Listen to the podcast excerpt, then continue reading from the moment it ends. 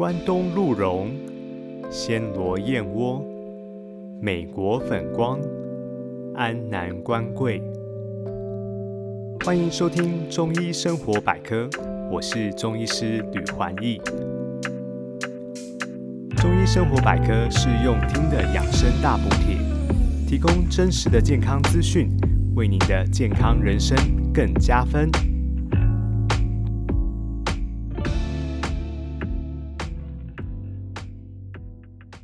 你是否曾经在床上翻来覆去，就是没办法入睡，或者每一个晚上都要醒来好几次，怎么睡都睡不饱？又或者天还没亮你就醒来了，之后再也睡不着？以上这些情况呢，都是典型的睡眠障碍。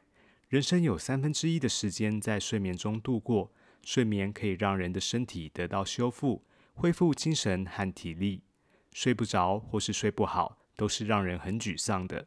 二零一七年世界睡眠协会呢公布的数据显示，全球有高达四十五 percent 的人口因睡眠问题而威胁到生活的品质与健康。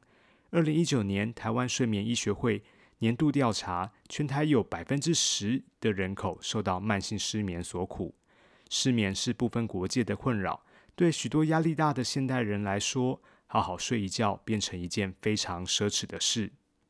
根据失眠症状持续的长短，可以分为短期失眠或是长期失眠。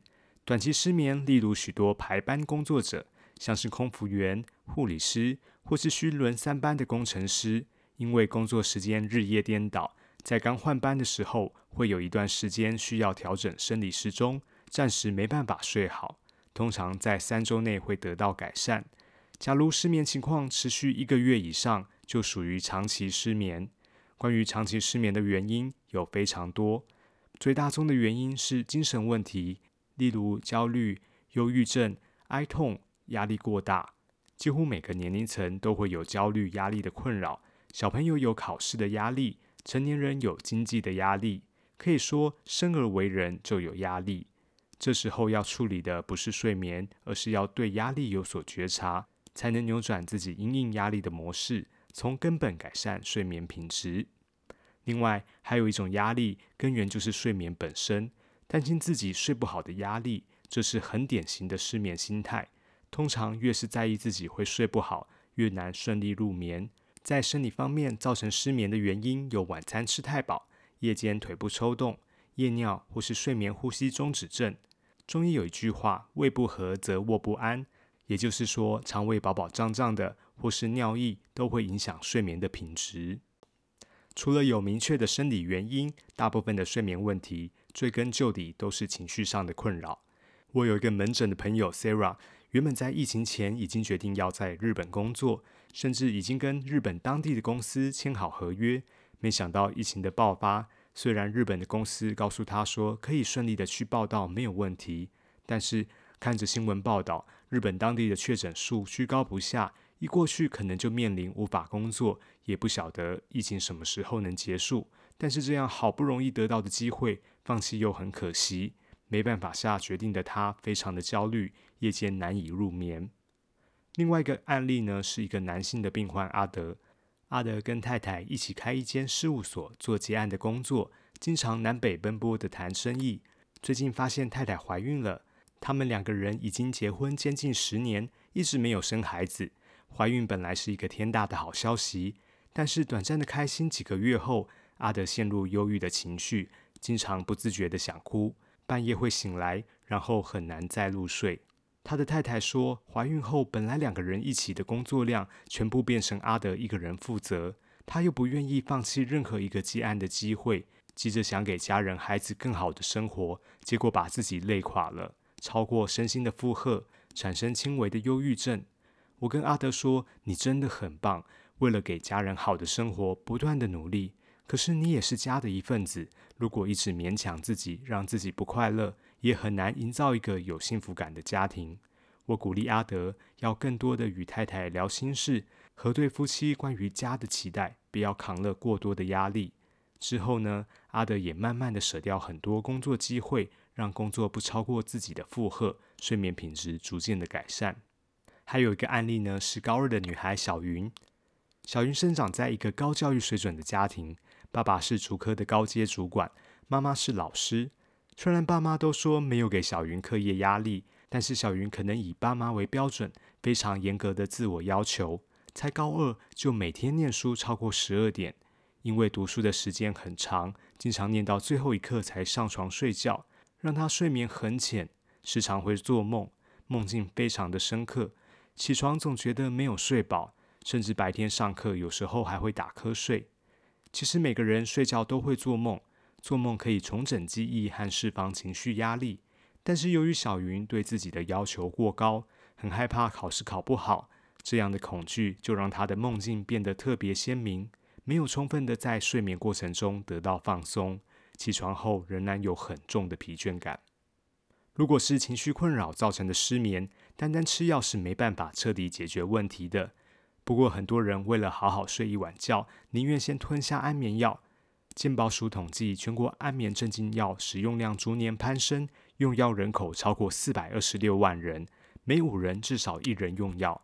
处方药量一年超过九点二亿颗，健保花费约二十点九亿元。如果将这九亿颗的药丸排列出来，甚至可以环台十二圈。更可怕的是，这些数字仍然持续的增加中，实在很惊人。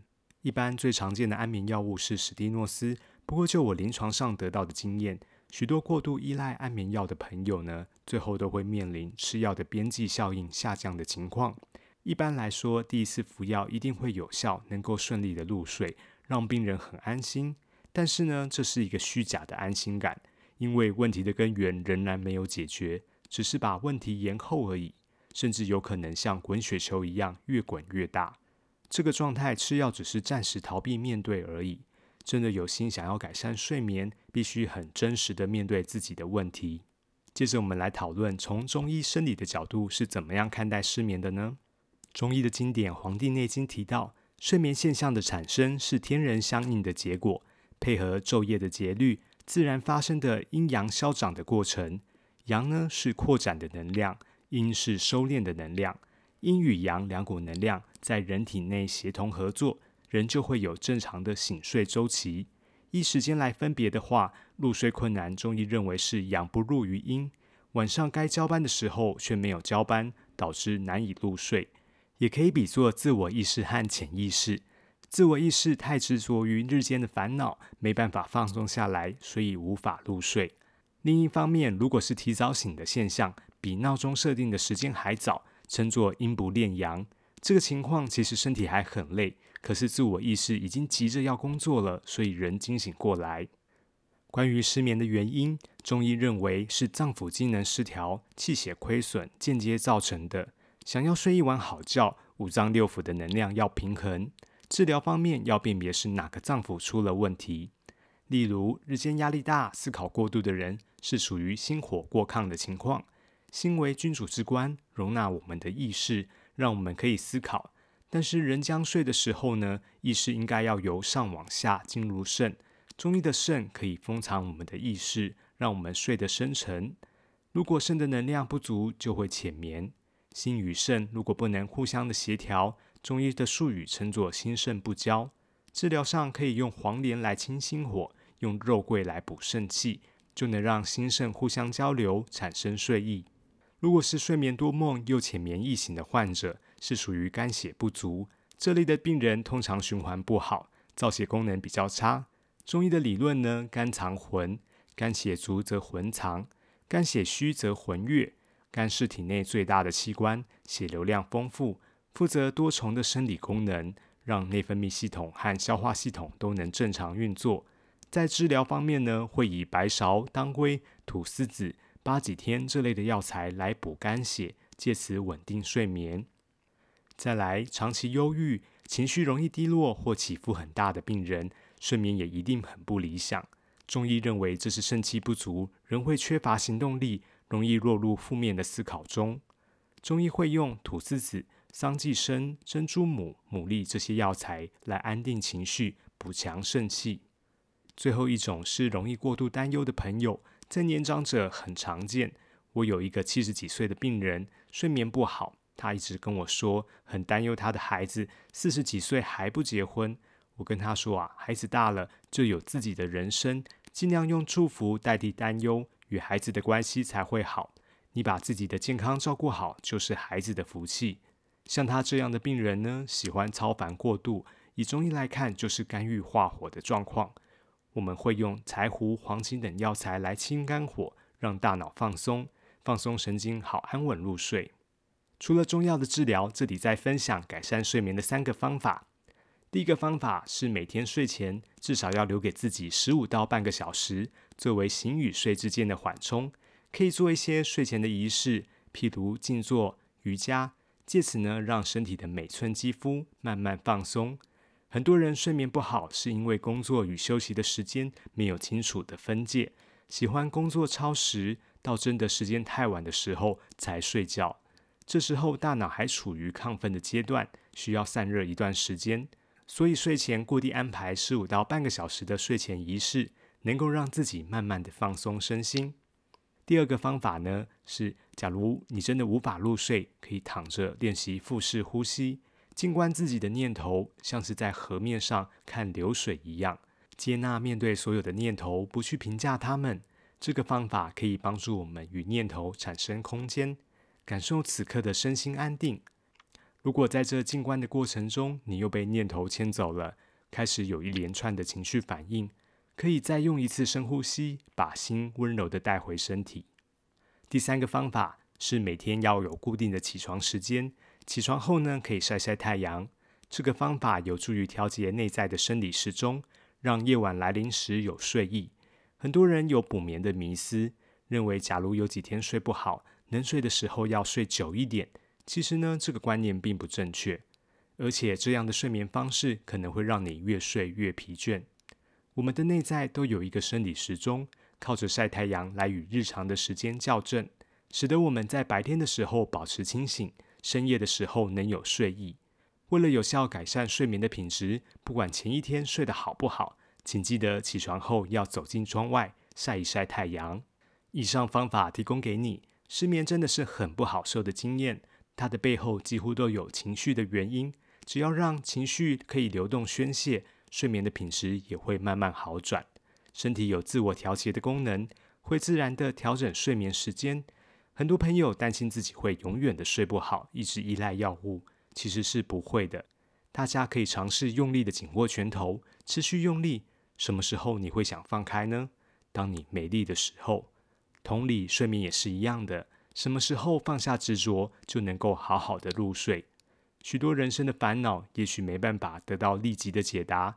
引用佛家的一句话：“烦恼即菩提。”我们可以学习接受，人生总是与烦恼相伴，并且相信时间终究会酝酿出智慧，引领我们突破人生的种种考验。祝福你今晚好眠。今天的节目到这边进入了尾声。如果你喜欢我的内容，请记得帮我留下五星评价，并把这些健康资讯呢也分享给你最珍爱的亲朋好友。中医生活百科，我们下次见喽，拜拜。